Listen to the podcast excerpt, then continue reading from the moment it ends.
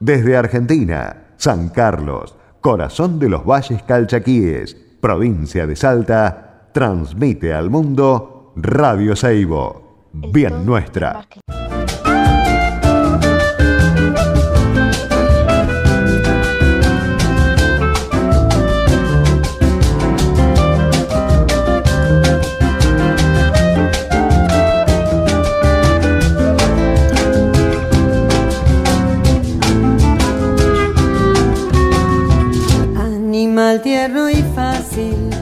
Hola, buenas tardes, ¿cómo les va?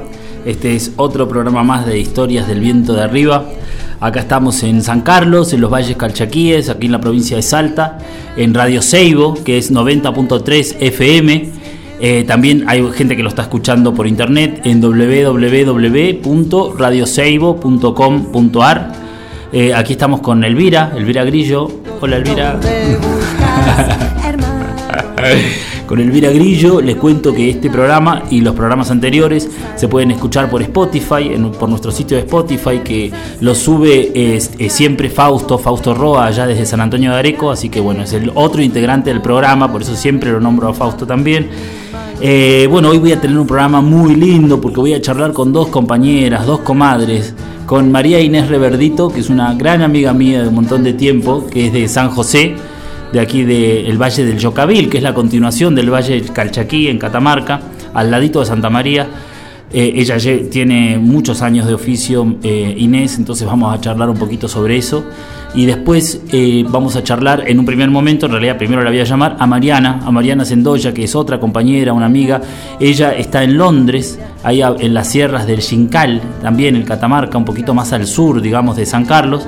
Eh, muy, muy interesante y buenísima su cerámica y la búsqueda que tiene Mariana, así que bueno, vamos a charlar un poco, hoy va a ser un programa bien de cerámica de eh, regional, ahí va, esa es la palabra, regional. Así que bueno, es un placer. Y quiero, bueno, decir que estoy muy triste por esto de, Maradona. Eh, no sé si lo que recién hablábamos un poco con Elvira, yo no sé si la pasión se explica. Yo creo que no se explica, ¿viste? No hay, no hay eh, eh, o estás o te, o te, llega o no. Yo qué sé, es una cosa así, ¿no? Es, es una sensación, es algo así. Yo tuve la suerte de conocerlo y me quedo con ese recuerdo tremendo, tremendo, tremendo. Así que nada, es este tipo que, que, siempre. Yo voy a, lo voy a, voy a leer una frasecita que, que, de un dibujo que hizo Juan, Juan Nadalino ayer, que me encantó cómo lo definió, ¿no? Es nuestro polémico superhéroe popular llegado de algún planeta lejano, tal cual. tal cual. Es, eh, se nos fue eh, un, un, genio, un tipo de la. de un tipo de, bueno, un deportista increíble y aparte de eso, un tipo comprometido con la gente humilde, con la gente pobre, con la gente, con las minorías, eh, a su forma, a su manera, un representante de la Argentina en el mundo. Y realmente estoy muy triste, muy triste, pero bueno, nada, así es la movida. Eh, lo despido y este es mi humilde homenaje al gran Maradona. Y vamos a pasar un tema de la Negra Sosa y dale alegría a mi corazón.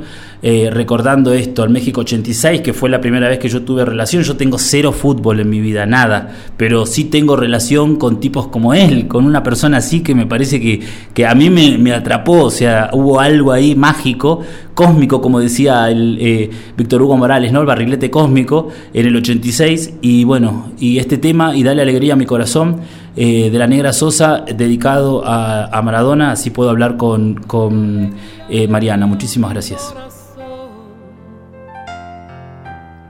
enciendan las luces de este amor y ya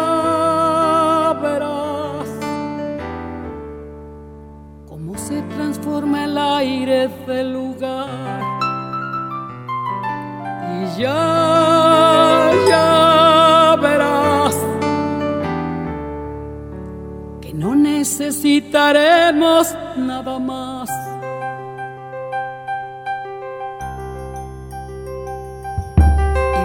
Alegría, alegría a mi corazón. Que ayer no tuve un buen día, por favor. Y dale alegría, alegría a mi corazón. Que si me das alegría estoy mejor. Y ya verás la sombra que aquí estuvieron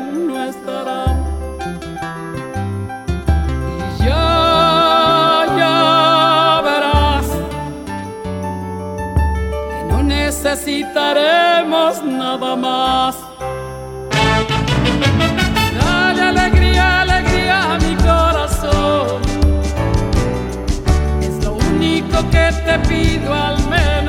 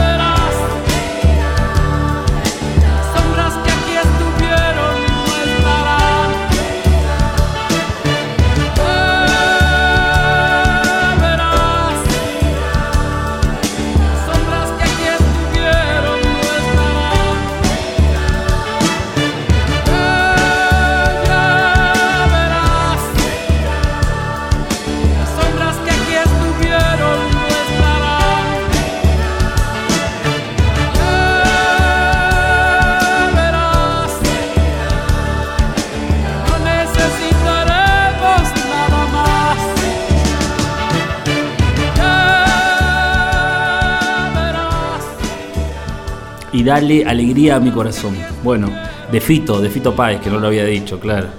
Eh, bueno, aquí estoy con Mariana, Mariana Sendoya. Hola Mariana, Hola Gastón. ¿cómo estás Mariana? Bien, muy bien. Bueno, me alegro, gracias por charlar esta, esta, este ratito hoy con nosotros acá en, en la radio. Qué bueno, gracias ahí por, por llamar también. Viste que la radio acompaña siempre en los talleres, ¿o no? Sí, sí. Mientras, mientras está haciendo cerámica siempre estamos ahí escuchando, aunque sea de fondo, que no le prestemos mucha atención, pero algo de atención siempre, siempre se le presta, ¿no? Se, se para la oreja. Sí, es muy lindo. La radio de compañía. A mí me encanta también. Claro. Escuchame una cosa, Mariana, contame un poquito de, de tu cerámica, esa cerámica que haces que está buenísima.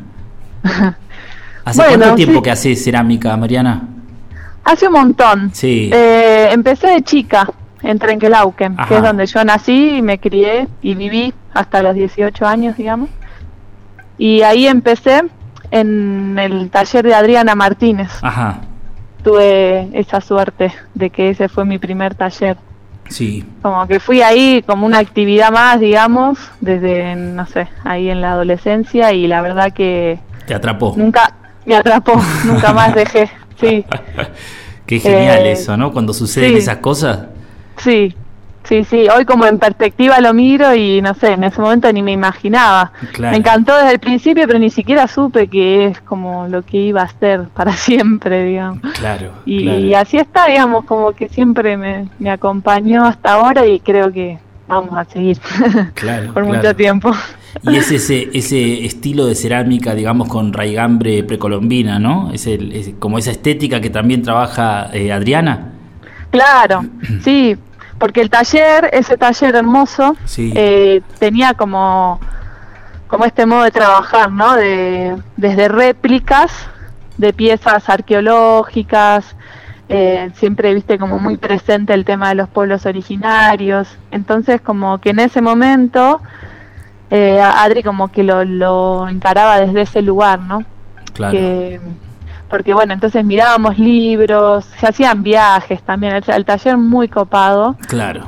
y, y también desde este lugar desde el hacer no porque cuando vemos no los libros y las piezas eh, sucede algo que cuando las hacemos después es diferente no cuando las vas haciendo vas descubriendo como como, no sé, bueno, te, te imaginas cómo las habrán hecho, como que puedes acercarte de alguna manera a ese momento en el que fueron hechas también. Claro. Y es como un lenguaje también que se va internalizando, ¿no? Entonces, eh, bueno, sí, después yo creo que ya hace tiempo que por ahí estoy trabajando, yo ya después dejé de hacer réplicas o recreaciones y empecé a trabajar como más en una búsqueda personal, pero ese lenguaje ya se fue como internalizado, ¿no? Entonces, eh, por ahí una búsqueda más personal eh, estaba como súper influenciada por ese lenguaje, ¿no? Entonces, eh, eso es interesante también. Claro. Y me pareció copado como, bueno, empezar así está bueno, eh, por, por eso, ¿no? Porque los tomamos también como maestros a los Claro, pueblos, claro, a los alfareros. Se aprende de eso, ¿no? Está buenísimo. Y después Sí. te trasladaste a Catamarca y en Catamarca continuaste desarrollando este lenguaje, ¿no? Esto que, en Catamarca encima es súper presente, ¿no? Con, todo lo sí. arqueológico, con, bueno, vivís cerca del Xincal, del sitio arqueológico del Xincal. Sí, sí, totalmente. Acá en Catamarca hace siete años que estamos, más o menos. Claro. Eh, y sí, y re loco, porque yo vengo acá, pero bueno, a, a la vez tampoco es que vine justamente por eso, o sea, fueron las cosas de la vida que me pusieron acá, digamos. Y, y, y he sentido eso, que de repente mi manera de empezar la cerámica y veíamos los libros de las culturas precolombinas y que en el territorio argentino sabemos que el noroeste fue así de una riqueza importante también, ¿no? Que está la cultura aguada, cultura ciénaga, ¿no? Bueno, hay miles, de, está buenísimo, ¿no? Y más y ahí de en Catamarca, ¿no? Que en, en una, Claro, en una y más acá en Catamarca. región hay cantidad de culturas así, una más interesante que la otra. Sí, sí, muy copado, muy copado, muy desarrollado. Eh, y, y bueno, y todo lo que miraba en ese momento en libros, de repente son todos los pueblitos y los lugares a donde hoy puedo ir. Entonces, eh, eh, bueno, es súper súper rico eso también, como que, que se volvió como al territorio, ¿no? Claro, tal cual. Entonces, ¿cómo, ¿cómo influencia esa, esa, esa presencia del Xincal, por ejemplo, en tu obra o de, o de la arqueología característica de esa zona, de los diseños, de, en, tu, en tu producción? Sí, eh, igualmente hoy ya no hago tanta o sea, va, Pero de hecho, no por la réplica poco. igual, ¿no? Que digo que no, no, no por el lado de la réplica, porque por ejemplo yo no hago réplicas, nunca hice, pero porque no, no, porque no sé, digamos, porque no, no, no me lo propuse, pero siento que, que eh, hay un aporte, digamos, ¿no? De los diseños o de, Ah, sí, obvio. de- de- a- eh, resignificándolo, ¿no? Con el, con, con lo que cada uno es y con lo que cada uno trae. Sí, y, y yo algo que me gusta mucho es como sentir el proceso que continúa, ¿no? Eh, al haber aprendido estas técnicas y de repente hoy habitar los territorios donde fueron realizadas y donde son realizadas, ¿no? Porque Claro. no, no está bueno pensar como algo que existió en un Claro. pasado, ¿no? Sino como algo continuo. Eh, pero bueno, sucede eso, ¿no? Cuando mm, nosotros trabajamos también con arcillas locales, eh, Sí. horneamos con la leña que tenemos acá en el monte. Entonces es como también sentir eh, que uno también va haciendo ese recorrido, ¿no? Yo cada vez que estoy como eh, ante la arcilla que voy a buscar a la montaña, no sé, también me imagino que quizás también la sacaban de esa misma beta, qué sé yo, ¿no? Como Seguro. pensar esas cosas también está, está bueno y, y pensar en ese proceso que continúa también. Claro. Y, y acá, bueno, o también esto de por ahí vas caminando y te encontrás con tiestos de cerámica antigua, por ahí estás, no sé, haciendo un pozo para algo y aparece un pedacito Claro. eh, engobado y eso es también muy muy copado, es una presencia constante, ¿no? Que hay y es súper inspirador, eso sí, súper Claro, inspirador, ¿no? claro. Como- y hoy te encontraba, no sé, estamos horneando también acá y bueno, eh, eh, es, es muy inspirador. Claro, claro que sí. Escuchame una cosa, ¿y cómo es el tema de las arcillas locales ahí? ¿Tienen muchas variedades de arcilla? ¿Cómo, ¿De dónde la extraen? ¿La extraen del río, de, una, de un cerro? Sí, hasta ahora eh, yo he visto un montón, la verdad, hay por todos lados eh, y cada una es diferente, ¿no? Cuando uno trabaja con las arcillas locales también te vas dando cuenta de que cada una tiene que ver también con el entorno en el que está, en el que se encuentra, ¿no? Claro. Recién ahora eh, tenemos como... eh, ahora- la que estoy trabajando ahora es de Walfin, que es una hermosura. Walfin está a 70 kilómetros de acá de Londres, Sí. pero bueno, vamos hasta allá una o dos veces al año. O sea, yo igual tengo una producción pequeña porque trabajo manual, o sea, no hago Claro. ni siquiera torno ni, ni molde, entonces con poca arcilla la verdad que me, me, me- me alcanza. Y, es, y esta arcilla es hermosa y es, y es de montaña, ¿no? Está ahí en. Walfin, que Walfin también es un lugar súper rico culturalmente, ¿no? Claro, claro. Y está cerquita de- del sitio arqueológico de Walfin. claro. Y, y bueno, es, es roja, tiene mucha mica y es súper plástica, sí, de hecho la trabajo mucho sola, se la banca un montón. O sea, yo vengo acá, son terrones como pareciera que es piedra, ¿no? Eh, pero la pongo en unos tachos grandes con agua, después cada vez que voy a preparar, la filtro, ¿no? La hago bien líquida, la filtro y las pongo en unas eh, como en unas camas de secado. Y así sola eh, se la banca un montón. Eh, Mira. Después, bueno, por ahí hago ollas y le agrego otros componentes o bueno, igual voy experimentando, ¿no? Otras cosas, pero esa sola hasta ahora es como nada, muy hermosa. Pero igual siempre estamos buscando y salimos a algún lugar y el ojo está ahí, ¿no? Atento a que aparezca alguna beta, aunque sea pequeña. Claro, ya se está ahí todo el tiempo fijando, ¿no? Mirando, Sí. buscando. Y, Y al principio ni bien llegamos, como ahora encontramos esta y como que bueno, hay como una estabilidad porque también es importante cuando uno trabaja también conocer el material para poder generar una constante, si no, Claro, eh, porque bueno, por ejemplo al principio ni bien llegamos, encontramos una verde, me acuerdo, en la ciénaga, eh, es, era verde, ¿no? Es verde porque está ahí, pero por ejemplo tenía mucha sal. O sea, la Claro. arcilla era hermosa, se, eh, podías levantar piezas y todo, pero terminaba, no sé, cuando se secaba le brotaba un salitre Claro. zarpado, entonces bueno, no servía, o sea, la no servía mucho claro. y así, bueno. eh, Ir probando. Sí, Y, y pero la- bueno, y las hay pruebas, arcilla. Claro, hay muchas, mucha arcilla. Eh, y las pruebas, las pruebas las hacen, eh, ¿cómo, cómo, o sea, eh, pones en remojo, haces todo lo que decís, preparás una pieza, la horneás y eh, tomás medidas, hacen algo así para, para, para saber si esa arcilla está bien, si es, si es, si es, si está bien para usar, si hay que agregarle Sí. algo.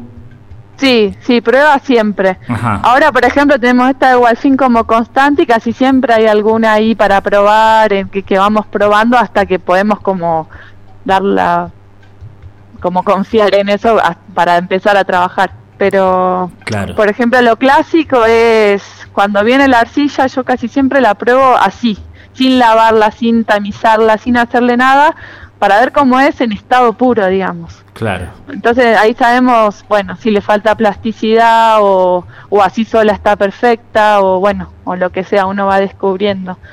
Claro. Pero bueno, entonces tratamos, trato así cuando la agarro, ponerle agua, nada más, y bueno, y probar. Y está la técnica, por ejemplo, del chorizo, Sí. para ver la plasticidad, entonces hacemos un choricito y si se corta enseguida es como, bueno, le falta trabajabilidad a la pasta. Eh, por ahí si ya lo haces y se puede hacer finito y lo suspendes en el aire y no se quiebra, es un súper buen indicio de, Claro. de la arcilla. Y después también hacer tablitas para la contracción Ajá. haces como un rectángulo, le medís 10 centímetros y les marcas cada centímetro. Entonces después del horneado podés ver cuánto contrae una vez horneada o cuánto contrae en el secado, por ejemplo, que eso también es un indicio copado para saber Claro. la contracción, ¿no? Claro, claro. Mira qué bueno. El, Y después un simple matecito y llevarlo a la horneada que, que, que se hace y bueno, y ahí también, después probarla. Claro. Y, y como vos decías recién, hornean a leña. Sí, horneamos a leña. A leña, claro. En un horno, ¿cómo es tu horno, Mariana? Y el horno, ahora ponele, tengo uno nuevo que es un tiro directo, Sí. pero botella, ¿viste? Cerrado arriba. Eh, tenemos uno invertido también que hizo un amigo Martín Gastón Merlos de. Nómada Cerámica, Sí. un tiempo que estuvo acá.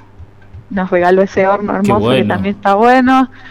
Eh, a veces horneamos así en hornos efímeros, sobre todo cuando hacemos talleres, eh, nos gusta armar el horno en el momento, porque bueno, uno que se dedica a esto, eh, está bueno tener el horno de barro, ¿no? Lo hacemos.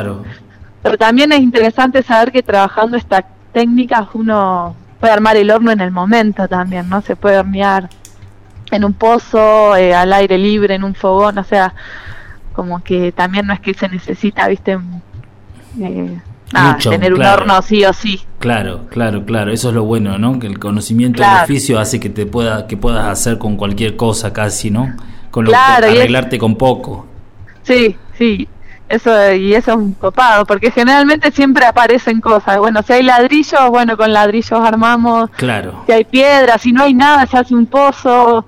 Eh, bueno, lo mismo con la leña, ¿no? Eh, nosotros generalmente vamos acá al monte y vamos horneando con, con lo que hay, general, eh, seco, ¿no? Entonces, a veces hay una chamisa finita y bueno, y toca eso, entonces vamos horneando con eso, tratamos de, ir buscando lo que el monte ofrece también, ¿no? Está buenísimo eso, claro, ir, ir juntando la leña seca, digamos. Sí, sí, fundamental. Está buenísimo en, el, en este último barro calchaquí, eh, o en el anterior, creo que fue en el último, hiciste una pieza que fue, a mí me gustó muchísimo, como, como un zapallo. con la forma del zapallo. Eh, que hay una conexión ahí, ¿no? Con la, con, con los, los, las verduras de la huerta y la cerámica, ¿no? Sí, la verdad que los zapallos me han inspirado mucho, pero mucho, mucho. la forma, así cada vez que veo uno ve a la verdulería cosechamos acá y me, me vuelvo loca con los zapallos. esas piezas me encantan. Sí, sí, la verdad que sí. Eh, bueno, eh, nosotros acá en el espacio donde vivo, digamos, sí. Eh, estamos, bueno, junto a mi familia, mi compañero Nahuel, nuestras hijas, está Javi, que es otro amigo que, que se sumó al proyecto, está Isabel, que es la mamá del Nahue, como que bueno, somos varios y, estamos en un proyecto que llamamos La Milpa. Ajá. Y la idea acá, eh, tenemos como eje eso, ¿no? Como el trabajo en la tierra, en sus diferentes formas, ¿no? Yo por ahí me dedico, todos hacemos generalmente todo, pero bueno, yo me dedico más a la cerámica, el Nahue por ahí más a la bioconstrucción y a la huerta, el Javi ahora está en la huerta, y así vamos, ¿no? Y bueno, tomando como eje esto, ¿no? La tierra y todo lo que nos brinda. Qué lindo. Qué lindo entonces, bueno, y la huerta, sí, y la huerta viene también, a, bueno, a, cuestionar esto de el alimento, ¿no? También lo importante de, claro. nuestro alimento, de dónde viene, cómo lo, cómo lo obtenemos, se, se, vincula con la cerámica. Directamente, claro. Directamente, porque después, bueno, es cocinado en esas mismas ollas que... Entonces, bueno, como que estamos como articulando todo esto y, y bueno, y a raíz de eso también me inspira mucho el alimento y las formas orgánicas, ¿no? Hermosas y, y bueno, hace rato como que vengo como tratando de articular eso y, y generando como ese mm, relato también de la tierra, digamos. Está buenísimo, me parece muy copado el laburo de esto. Y el proyecto este Milpa está, está muy bueno también, ¿no? ¿Qué es un, La idea es hacer una especie de centro cultural, es ¿tienen alguna especie de objetivo así, digamos, o es solamente esto de, de, la, de la alimentación y la cerámica? Bueno, que no es poca cosa, ¿no? Claro, pero... Sí, no, sí, eh, sí, primero va como de las necesidades cotidianas que nos atraviesan, ¿no? Como el alimento, el oficio, la necesidad de construir nuestras casas, ¿no? Y, de ahí se empieza a abrir cada vez más, digamos. Y la idea, sí, nosotros de hecho antes de este año extraño de pandemia y que cortamos con muchas actividades que veníamos proponiendo, así como talleres, voluntariados, de hecho, hace rato ya que venimos convocando, digamos, a, gente que quiera como experimentar también todo esto que se está viviendo acá y a la vez ayudar, porque bueno, también necesitamos ayuda y manos porque nos nos excede obviamente lo que podemos hacer, digamos, y, o sea, todo lo que hay para hacer en realidad. Claro. Y, y bueno, como compartirnos desde esta experiencia y también recibir como personas que quieran venir a compartir y, intercambiar, ¿no? Y seguir nutriendo. Pero sí, básicamente veníamos trabajando con eso, con talleres, eh, hicimos los campamentos cerámicos también Qué el año pasado, que esos estaban buenos y la idea también era compartir esto, ¿no? De, de vivir el proceso cerámico como de principio a fin, ¿no? Desde que tenemos una arcilla en bruto, eh, bueno, trabajarla, hacer la pieza con herramientas básicas como cuchara, cuchillo y tenedor y las Claro. manos, digamos. Buenísimo. Armar un horno y hornear, ¿viste? Y bueno, y la convivencia y todo el compartir que se genera. Qué lindo, qué linda experiencia, ¿eh? Qué bueno, qué bueno. Sí, Qué bueno. sí. Y- y voluntariados también Claro. ahí con la bioconstrucción y bueno. Mira qué y la bueno. idea es que ni bien se pueda, obviamente retomar. Voy, ya voy a ir yo a participar de uno de esos campamentos que me, me- encanta la idea. Me parece, ya iba a ir la última vez y se Sí, suspendió casi. todo, así que, pero ya voy a ir a participar de uno de esos campamentos. Eh, ¿Qué te iba a decir? Hoy voy a hablar, bueno, estoy hablando con vos y después voy a hablar con Inés, o sea, dos, dos eh, Sí. eh, referentes de la cerámica de Catamarca. O sea, está buenísimo eso para mí, ¿eh? así que es un, es un, un gustazo eh, eh, charlar con vos, Mariana. Qué Eh, bueno, gracias. y quiero, quiero bueno, que te agradezco, igual ya, ya es cortito el programa, ¿viste? Dura, dura una hora Sí. nomás, es poquito, pero bueno, está bueno porque eh, un poco charlar con vos, conocer tu trabajo, el lugar donde, donde estás, este proyecto Milpa, que, que está buenísimo.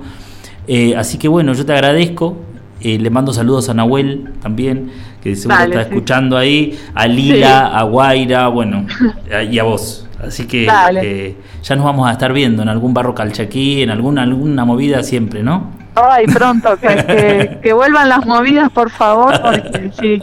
Eso, en, en la movida cerámica la, la amistad es muy importante. Sí, sí, sí, sí, sí, sí, sí, andamos bueno. necesitando. Así que bueno, nada. Andamos necesitando. Che, bueno, muchas gracias y ahí que siga la INE, grosa, amiga, Claro. y que también su trabajo es muy copado, así que bueno, nos vemos pronto. Nos vemos pronto. Abrazo grande. Gracias. Gracias, Gastón. Chau, Mariana.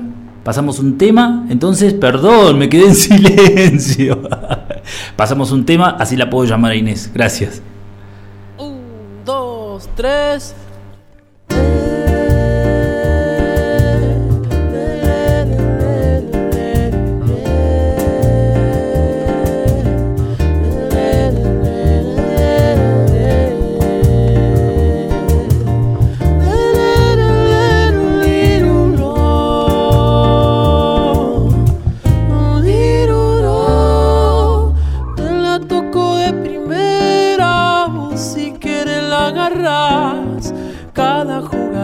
Sueño se hace realidad o pareciera algo casual. Aunque ponga las barreras, yo te la mando a guardar. Toda la vida es un baile y te pueden bailar. Aunque no quieras, lo verás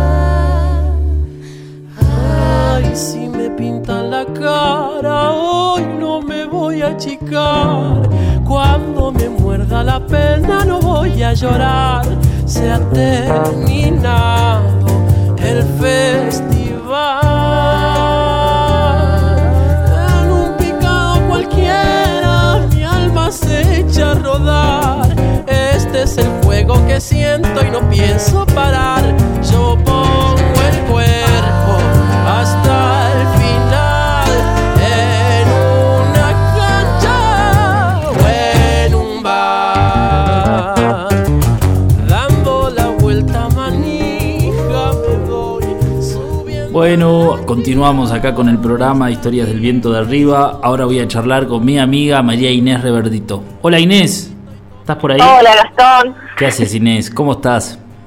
bien acá en el taller. En el taller, como siempre, ¿no? y bueno, acá repartiéndose un poco. A la mañana en la huerta, a la tarde en el taller. Claro, claro. Sabés que hablamos con Mariana recién y también decía lo mismo. Es la huerta, entre, el- entre la huerta y el taller, ¿no? Un poco. Está bueno. Sí, eh, por, por suerte la, la pude enganchar y escuchar y, y bueno, la escuchaba y digo, pi- pienso, por lo que nos conocemos, eh, digo, mm, la- nuestras experiencias son muy muy similares, si bien por ahí los, los productos que hacemos no no son lo mismo, pero lo que transitamos para, para hacerlo es muy similar, ¿no? Claro, Por ahí el claro. proceso de, de ir a recolectar la arcilla Claro, y también claro. en el cotidiano, ¿no? De, de, lo- de cómo, cómo elegimos vivir, ¿no? ¿Cómo se elige vivir? Qué importante eso, ¿no? Che, Inés, escuchame una cosa. ¿Dónde empieza tu trabajo? ¿Cómo es? ¿Cómo, cómo, cómo empezás una pieza? Cómo empiezo una pieza y yendo a buscar la arcilla. Ajá. Así es como lo primero, ¿no? A veces Sí. cuando te preguntan, ¿cuánto demoras para hacer un mate? Y vos decís, bueno, te empiezo a contar desde que voy a buscar la arcilla. Claro, claro. No, es como, eh, bueno, ir a buscar el material que, que utilizo también la arcilla de Gualfín, Claro. utilizo arcilla de acá de Santa María, de arrastre, utilizo distintos tipos de arcilla. ¿Qué me es de arrastre. Inés? ¿Cómo? ¿Qué es de arrastre? Arcilla de arrastre. Arcilla de arrastre es, por ejemplo, cuando llueve, acá en esta época, Ajá. en, este, en esta zona, eh, llueve solo en el verano, ¿no? Claro. Entonces en el verano cuando llueve se lavan los cerros y van y trae el río, eh, viene todo el río con, con la arcilla. Entonces luego cuando es en la época de cuando ya no llueve más se seca el río y en los pozos queda acumulado arcilla. Claro. Eso sería la arcilla de arrastre. ¿Y esa arcilla la Luego usar la de así? beta es cuando vamos con un pico a juntar desde la montaña, Claro, ¿no? claro, claro, claro. Entonces, bueno, a mí me gusta ir como desde de, de eso, de ir a buscar el material, elegirlos, mezclarlos, Claro, porque cada uno tiene su, su particularidad, ¿no? claro. Y después, claro. bueno, eh, la pongo en remojo, la cuelo y la, la amaso y la guardo. Siempre es todo como un proceso muy largo. De, de- no me gusta preparar la arcilla y usarla ahí al toque, ¿no? Sino Claro. como que también eh, por ahí para lograr un- una buena pasta prefiero que siempre tenerla y, y que, que se estacione antes de, de empezar a trabajar, ¿no? Claro, que descanse, como le dicen Claro, en que descanse, porque Que a veces la misma la misma composición, la misma arcilla, o por ahí incluso le agrego a veces arena o médano, eh, si, si vos la levantás del secadero y la empezás a usar, no es lo mismo No. que si estuvo un mes guardada, digamos, Claro. descansando. Claro, claro, claro. Sí, se parte, ¿no? Se, cuar- se cuartea, se, En- se- Claro, Claro, tiene más cuerpo, digamos, cuanto más la estacionás, más cuerpo tiene. claro, claro. Eh, quiero Y- contarle a la gente que Inés está en San José, que es eh, el Valle del Yocavil, un poquito más al norte de donde, donde de Londres, que es donde hablamos recién con, con Mariana. Sí, decime Inés. Claro, es bien al norte de Sí. la provincia de Catamarca, De en el departamento Santa María. Claro, Sería Valle también Calchaquí, parte del Valle Calchaquí, sí, que limita al, al sur de Salta y bueno, al este tenemos Tucumán, Claro, estamos- del Valle. Santa María es re cerca de acá, serán 100 kilómetros, no sé cuánto. 100 kilómetros, sí, 100 hasta Cafayate y 80. Claro, claro, sí, son 100 kilómetros de San Carlos a Santa María. Escúchame Inés, y para hacer distintos tipos de piezas, la composición de tu arcilla va variando, ¿no? Claro, por ejemplo, para piezas pequeñas, bueno, yo trabajo en torno y trabajo a mano, de las Sí. dos formas, ¿no?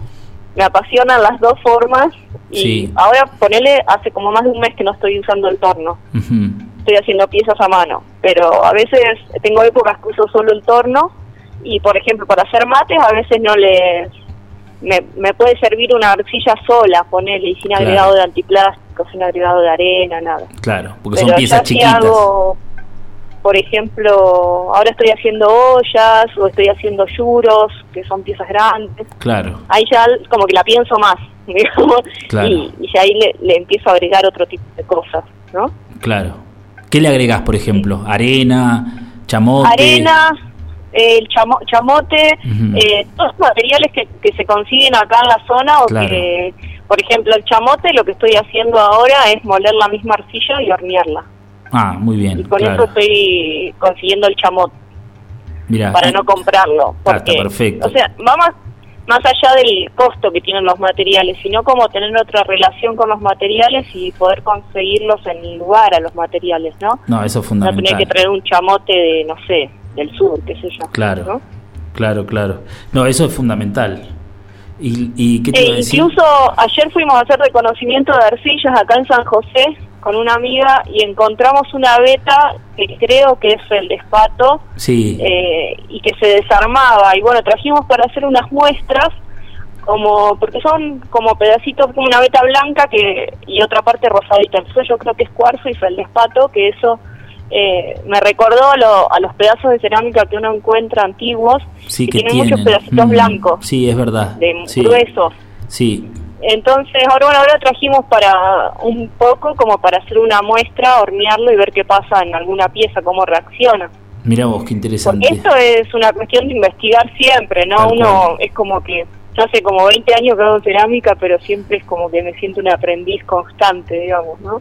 Sí, está Eso buenísimo. no se eso. termina nunca. No se termina nunca. Está, eso es genial. Y aparte, ahí, cerca de donde estás vos, está la quebrada esta de las ollas, ¿no? De las olleras. O sea que hay incluso en- una tradición, ¿no? En el lugar de... de- Sí, eh, eh, hay un callejón que se llama el Callejón de las Olleras, acá en La Loma, que es eh, en la localidad de San José. Sí, cerquita de acá, unas 15 cuadras de acá.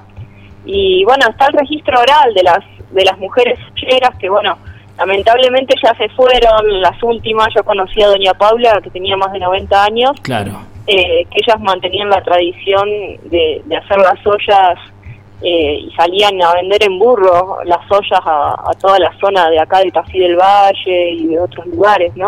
Claro, o sea que esa Eh. zona era productora de ollas, esa región. ollas y, y todo lo utilitario, por ejemplo, para cántaros para el agua, Claro, yuros yuros, para el vino, claro. para el arrope. La chicha, la algarroba, claro, toda la, la- la vida, la vida en el campo, ¿no? Todo lo que, lo que demandaba en ese momento y todavía hoy, porque se siguen utilizando todas Claro, esas y que no piezas. se ha dejado de producir, Claro. digamos. Quizás hubo una generación que se alejó porque, bueno, eh, todas estas abuelas, digamos, quizás sufrieron mucho en su vida porque, bueno, no estaba valorizada la cerámica y su trabajo. Claro, Incluso cuentan que no tenían, no les pagaban con dinero sus ollas, sino que hacían intercambio por lo que valía, el, por ejemplo, una olla por lo que calzaba de maíz adentro, le pagaban eso, lo que Se ve, que, se ve que eso era una modalidad en el norte, ¿no? Porque te acordás que en Casira hemos escuchado ese relato también, ¿no? Que Sí, se les pagaba, se, la olla se cambiaba por la cantidad de habas que entraban adentro, por ejemplo, o la cantidad de mote, o sea,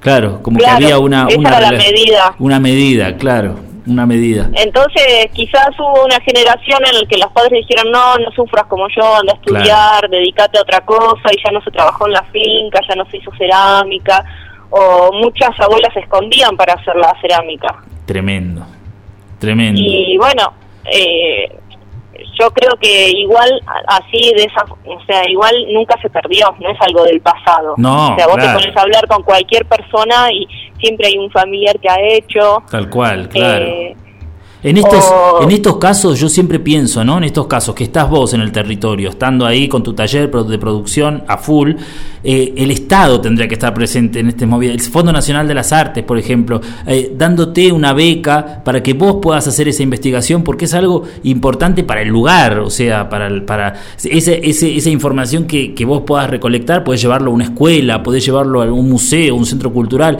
que se comparta, que, que justamente eh, siga vivo, ¿no? Que continúe. Sí, yo creo que uno lo hace todo el tiempo como a pulmón, ¿no? Claro, Como- y parte claro. de, de su oficio. Y quizás las, lo- lo- estos organismos que nombrás, que bueno, son conocidos y todo, manejan todos de la ciudad y no conocen mucho la realidad de estos No, lugares, eso es ¿no? así. Se dice, se dicen estas movidas federales y no, no, no, no es así, viste, no, claro. Se deciden en escritorios, pero bueno, es. Yo Pero bueno, eh, yo desde que vivo acá estoy como con ese, ese desafío, digamos, Claro. de, de volver a, a reconocer la- los- las arcillas locales, porque también eh, hubo un tiempo en que hasta se perdió el, el registro de dónde estaban las arcillas, porque mucha gente se iba a buscar a Cafayate la Claro. arcilla, decían que la de acá no servía. Claro. Digamos, hasta qué punto el lavado de cabeza de, decir, ni siquiera la arcilla de aquí sirve. Y Aparte, sabemos que se han hecho... Santa María, eh, la cultura santa Ay, mariana, las urnas Claro. las- funerarias y No, toda la cerámica de alta calidad que se ha producido acá. Pero claro, incluso, incluso en Perú hubo un, un- una, una referencia a la cerámica santa mariana, ¿te acordás? En el encuentro. Ah, no, no me acuerdo. Y hubo un, un- uno de los conversatorios, hablaron sobre los calchaquíes, sobre la cosa calchaquí. O sea, en relación también a la cerámica. Claro. Sí, Pero bueno, sí, o sea, es. es como, es una de las cerámicas que, que estuvo más desarrollada, digamos, en las formas y en la, en la, Claro. en la decoración, en la pintura. Claro. Y bueno, acá, acá en San José tenemos la, la Loma Rica, en Sí. Entre Ríos, que es a 8 kilómetros de acá de San José, que ahí se han hecho las primeras excavaciones en el año 1008 y pico, que vinieron arqueólogos ingleses y no sé dónde más, y se han llevado, bueno, ahí cantidad de cerámicas, ¿no? Claro, Fue la- fueron las primeras investigaciones del país que se hicieron acá en la Loma Rica. mira. Y bueno, son todas las piezas que vemos por lo general en los museos, eh, en los libros, ¿no? Claro, claro. Eh, y bueno, en eso estamos, ¿no? De que se vuelva a conocer, que, que volver a llevar la cerámica, digamos, en el cotidiano. Recién hablábamos de, bueno, de que nunca se ha dejado de hacer, ¿no? Y, Claro. y en, en relación a, también a, lo, a, a lo- a los usos así de, de- de todos los días. Claro, de una, en el uso cotidiano. Escuchame una Y cosa. bueno, yo creo que, que mi trabajo tiene un poco que ver con eso, ¿no? De volver a llevar la, la, la cerámica a la casa, ¿no? Y, Claro. que sea algo, eh, algo, un cuenco bonito en el que comas y que lo disfrutes y que, bueno, y que sea con la arcilla de acá, digamos, y algo simple, ¿no? Claro. O sea, Claro, Eh, es, es- la, la- la belleza en, en lo cotidiano, en lo simple, ¿no? Es fundamental, está buenísimo. Así que, y bueno, y del tiempo que vivo acá yo veo que, que se está incorporando más la cerámica, ¿no? Sí, O sea, eh, eh, se está buscando mucho más. Y no pensando en el turismo ni nada, ¿no? Digo, la misma gente de aquí. eso, Eh, eso está busca buenísimo. las ollas para hacer la mazamorra, para hacer el locro, Claro. recuerda los usos que se le daban, con siempre como con, como con, con buen gusto, digamos, ¿no? Sí. Sabe, sabe de los beneficios. Como la casa de adobe, lo mismo, digamos. Se Igual. sabe que es más, más fresco vivir en la casa de adobe, pero en algún momento nos inventaron de que era era de pobres y había que tener casa de ladrillo. Y chapa, y techo de chapa. Tremendo, para el norte aparte, que nos morimos de calor. si no. Y con la cerámica pasó lo mismo. Acá tengo, bueno, amigas que me cuentan sus mamás que en algún momento los médicos decían que la cerámica no había que consumir eh, ollas de barro ni nada de eso porque traía problemas para el riñón, las, las arenas que despedía la cerámica, no sé. Qué locura, ¿no? Que esas, esas, esas Que cosas. bueno, que era de pobre, comer en, en, en puco de cerámica de barro era de pobre, entonces no, había que comprar la losa esmaltada y todo eso. Escuchame una cosa, Inés, ¿y cómo horneás? ¿Cómo es tu horno? Eh, bueno, yo tengo horno a leña, eh, tengo dos hornos, uno más pequeño y uno más grande. Eh, y bueno, es un como un, no llega a ser inverti- tiro invertido, es como el hogar, tiene un rompellamas, la Sí. cámara donde están las piezas y la chimenea como eh, opuesta a donde está el hogar, digamos, en Sí. línea recta, digamos. ¿Y no es invertido? Y más o Más o menos. Dicen que tiene tiro cruzado, no sé. Ah, bueno, o sea, sí, porque la llama rompe. Los que saben, saben. Chocan el rompellama y sube y baja y busca el agujero de la chimenea que está en la cámara de las piezas abajo, ¿no? Ah, mira, está bueno, claro. Eh, y bueno, el más pequeño tiene la, la carga mm, superior, que lo cargo y después le pongo unos adobes. Y el otro tiene el- la puertita ya por el costado. Claro, la, eh, hornos Que de como el que tenía en San Carlos, ¿te acordás? Claro. El, el que tenía la puertita por el Sí, costado. sí, sí, sí, sí, está bueno, está bueno. Funcionan aparte, Eh, ¿no? Son hornos Y útiles. todos son de ladrillos comunes, digamos Sí. ladrillos de descarte y, y barro, pegado con barro y revocado con barro también. Claro, claro, está bueno. Porque bueno, las arcillas que, que tenemos acá no eh, no, no supera, no, uno no puede trabajar a mucho más de mil grados, digamos, Claro. que ya empiezan a fundirse, ¿no? Claro, claro, es llegar a esa Entonces, temperatura. Claro, mil, mil cincuenta, ponele, y ya empiezan a, a querer derretirse, deformarse. Claro, claro. No, es que sí, no se puede, no se puede más. Y escuchame una cosa, Inés, el, em, eh, ¿cómo es tu decoración? ¿Cómo es la pintura, la, la- la- los dibujos que haces? Eh, ¿En qué te inspirás? ¿Qué te, qué te motiva? Y el entorno en el que vivo, la naturaleza, la huerta, la- las cosas que comparto. Claro. Eh, si bien a veces es como, porque si por ahí uno lo ve y piensa que son rayas y puntos a veces nada más mis dibujos, a veces es como muy geométrico, pero por ahí yo me pongo a dibujar una planta y la dibujo un montón de veces hasta que hago un par de rayas nomás. Claro. O sea, yo por ahí boceto aparte y después a la hora de, de dibujar la cerámica o de pintar en la cerámica improviso. Improvisas. No me gusta copiar, o sea, siempre es improvisación. Pero tenés un ejercicio ahí de, de dibujo, digamos, en, de Claro, boceto. sí, me gusta mucho dibujar, eh, Sí. pero no en el momento que estoy en el taller, por ahí a la noche o en otros momentos me pongo a dibujar Sí, como para entrenar la mano, digamos, claro. y después a la hora de, de hacer los diseños ya improviso, ahí en el momento. Ahí mismo. Y por buenísimo. ejemplo cuando es el engrafiado, que es, por ejemplo, cuando se baña con engobe, Sí, que el engobe es, eh, bueno, a base también de arcilla y óxido, sí, hago el baño y espero que se seque hago el esgrafiado y eso es también tiene que ser como en un tiempo rápido y improvisación, digamos. O sea, no, no, ahí no te puedes equivocar, digamos, o si te equivocas como seguir en diseño a raíz de esa equivocación o no sé, como entender que también no hay un error, digamos, o sea, sino como seguir esa línea, digamos, ¿no? claro, claro. Ir, ir eh, esas cosas, esos gestos, ¿no? Incorporarlos a la, a la pieza. Está buenísimo. Sí, sí, me encanta, o sea, me gusta hacer las piezas, pero también el momento de la decoración es uno de los momentos que más disfruto del proceso, digamos. ¿no? Mira qué bueno. Buenísimo, Eh, claro. Y bueno, no sé, ahora este último tiempo también como que por ahí me, me animé a hacer otros dibujos, que antes los hacía como dibujo, pero no los llevaba a la cerámica porque no sé, porque me parecían como muy íntimos o no sé por qué, digamos. Sí, Eh, y bueno, hace un tiempo que me estoy animando a hacerlos también en la cerámica y eso me, qué me bueno. bien, digamos, me gusta, ¿no? Claro, claro. Escuchame una cosa, Inés, le, cu- le cuento a la gente también que eh, Inés, aparte de ceramista, es coplera de... de, de la- te estoy mandando al frente. Es coplera del, del, del Valle del Yocavil, que participa con los encuentros de, de coplas, que hay mucho por esa zona, ¿no? Porque ahí está Maicha, está, está, hay mucho, ¿no? Mucho, muchas cosas de copla, ¿no?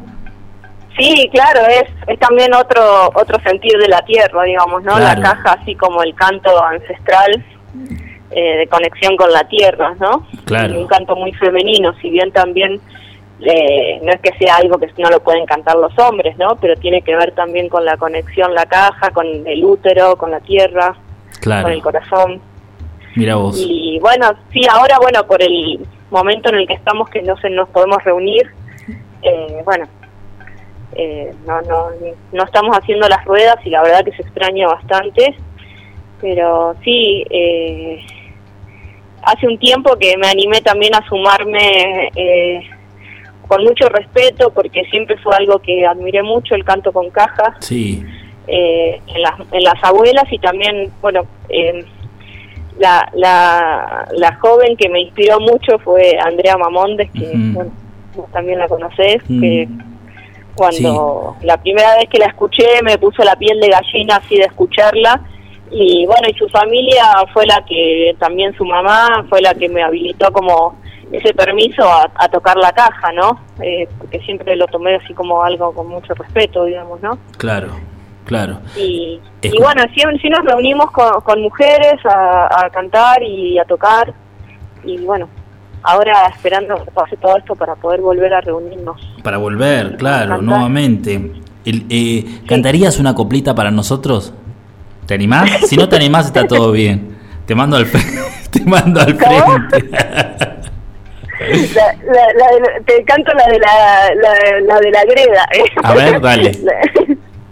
A ver, em, oscura y quieta, soy beta.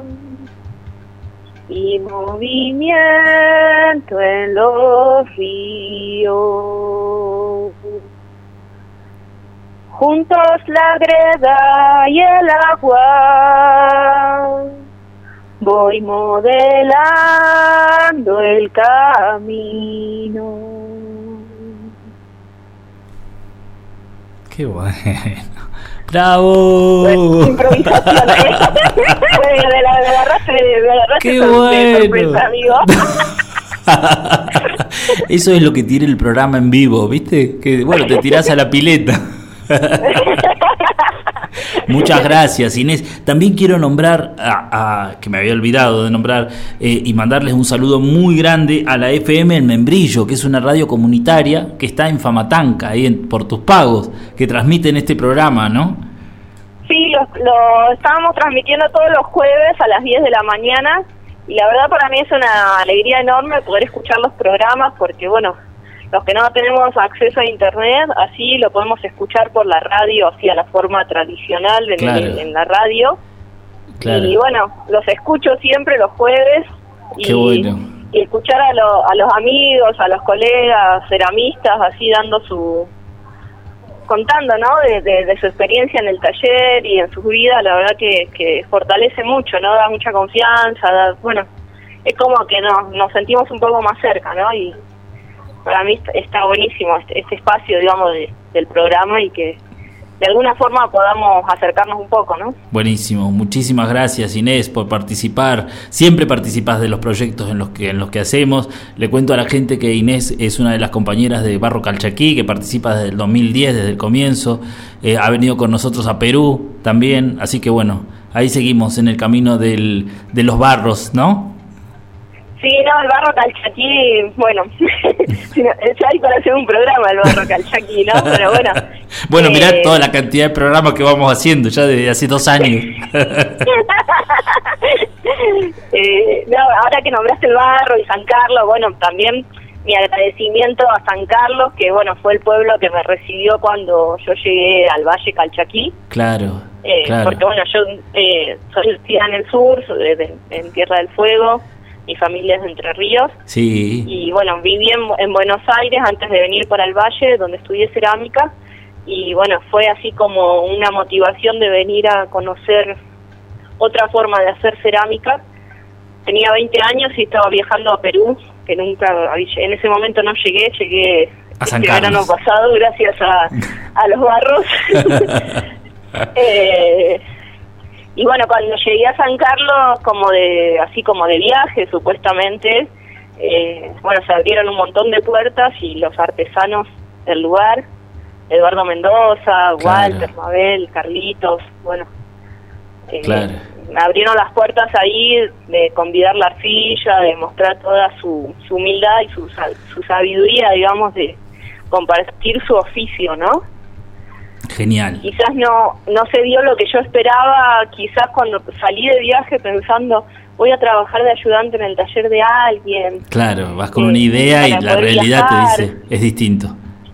y pero se dio eso de, de, de, de los de los artesanos de San Carlos que bueno los aprecio un montón Claro, y bueno los años que viví ahí en San Carlos eh, fueron lo más para mí porque aprendí no solo de la cerámica sino de de la huerta, de las frutas, de los dulces, Claro. del tejido, de la vida misma. qué digamos, bueno, ¿no? qué bueno, qué pero, bueno Inés. pero bueno, sí, siempre, eh, bueno, un saludo si por ahí sí Sí, te están mandando saludos también. digamos, que siempre los recuerdo con mucho mucho amor porque la verdad que me, me han recibido y me hicieron que, que nunca extrañe ni a mi familia, ni al pago, ni nada, digamos, porque, Claro, bueno, me sentí siempre como muy acompañada, ¿no? claro, claro, claro.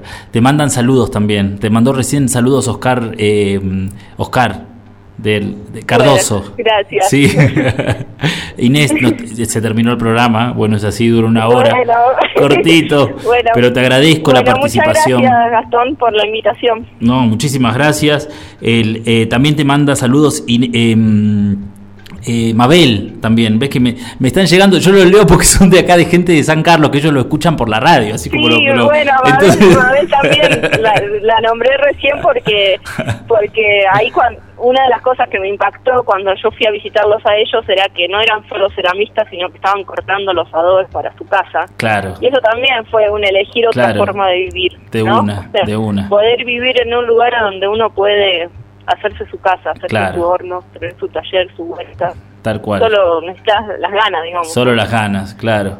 Inés, te mando un abrazo enorme. Bueno, un abrazo Muchísimas grande. gracias. Dale, estamos siempre en contacto.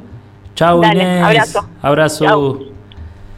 Bueno, hemos charlado acá con, Mariana Sendoya, con María Inés Reverdito, dos compañeras, dos colegas de este camino, la suerte que tengo de conocerlas, de que formen parte de, mi grupo, digamos, viste, de mi grupo de pertenencia, con el cual podemos compartir cosas, experiencias, técnicas.